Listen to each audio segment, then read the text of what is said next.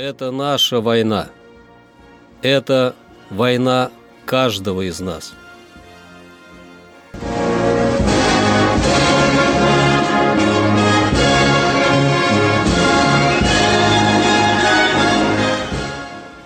Проект информационного агентства «Регнум. Война. Хроника 1941-1945 годов. 11 октября. 11 октября 1941 года советская армия оставила Мценск. При входе в город немецкой 4-й танковой дивизии ее фланги были атакованы советской 4-й танковой бригадой, в результате чего дивизия была разгромлена. В августе 1941 года подполковника Михаила Катукова, командира 20-й танковой дивизии, потерявший все танки под Дубно, вызвали в Москву в главное автобронетанковое управление и сообщили о назначении командиром танковой бригады, формировавшейся в Сталинграде. Экипажи для бригады Катукова набирались из состава 15-й танковой дивизии. Выжившие в боях на границе танкисты многому научились, оценили технику немцев и поняли, как они действуют. Танкисты Катукова придумали ложный передний край и тактику танковых засад, и теперь жаждали взять реванш у врага за летний разгром. Четвертая танковая бригада Катукова прибыла в Мценск с приказом двигаться к Орлу и защищать город. Всего у Катукова было 46 танков. Узнав о потере Орла, Ставка изменила приказ. Теперь бригада Катукова должна была не пустить немцев в Мценск.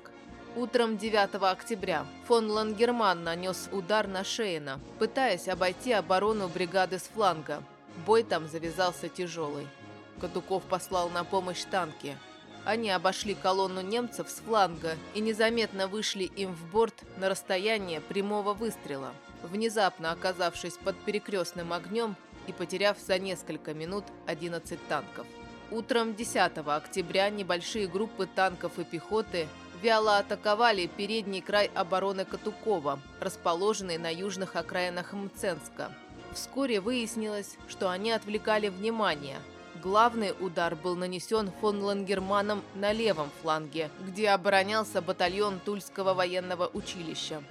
В 11 часов Катукову сообщили, что немцы в Мценске, на площади колхозного рынка. К полудню командиры частей начали сообщать комбригу, что держатся из последних сил и просили подкреплений.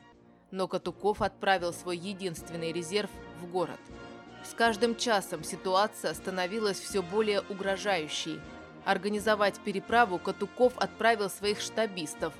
Больше свободных людей не было. Саперы на мосту успели лишь наспех постелить настил. Доски выдерживали вес техники, но постоянно разъезжались, и в щели проваливались колеса и ноги лошадей. В два часа ночи началась переправа двух последних батальонов – Преследовавшие их немцы заняли здание вокзала рядом с мостом, и к артиллерийскому обстрелу моста добавился пулеметный и снайперский огонь. Уже рассвело, когда переправился последний танк бригады, и Катуков дал приказ взорвать мост. Самый длинный день, как назвал в своих мемуарах Катуков 10 октября 1941 года, наконец-то закончился. Четвертой танковой дивизии фон Лангермана понадобилось 9 суток, чтобы пройти 60 километров от Орла до Мценска. За это время дивизия потеряла в боях более сотни танков и до полка пехоты. Мнение Гудериана о Т-34 после боев под Орлом изменилось. В середине октября он пишет о советском танке доклад в Берлин, в котором требует изменить все германское танкостроение – 11 октября 1941 года свой беспримерный подвиг под Мценском совершил герой Советского Союза Николай Власенко, политрук 11-й танковой бригады. Несколько самоходных «Катюш» оказались в тылу у фашистов. Нужно было подорвать их на месте, чтобы техника не досталась врагу. Таков был приказ командования. Командирский танк Власенко ближе всех прорвался к установкам. Медлить было нельзя. Враг наседал со всех сторон. Из своего танка по рации Власенко отдает приказ артиллеристам. «Фашисты уже возле моего танка. Смелее бейте по установкам. Шквальным огнем «Катюши» были уничтожены. В этой боевой операции погиб сам Власенко и экипаж его боевого танка. Его подвиг повторили десятки человек. Бой у первого воина явился одним из решающих на южном направлении движения второй танковой армии Гудериана к Москве в начале октября 1941 года. Четвертая танковая бригада полковника Михаила Катукова была той боевой единицей, которая оседлала дорогу Орел-Мценск, по которой направлялись танки и бронемашины 4-й танковой дивизии врага.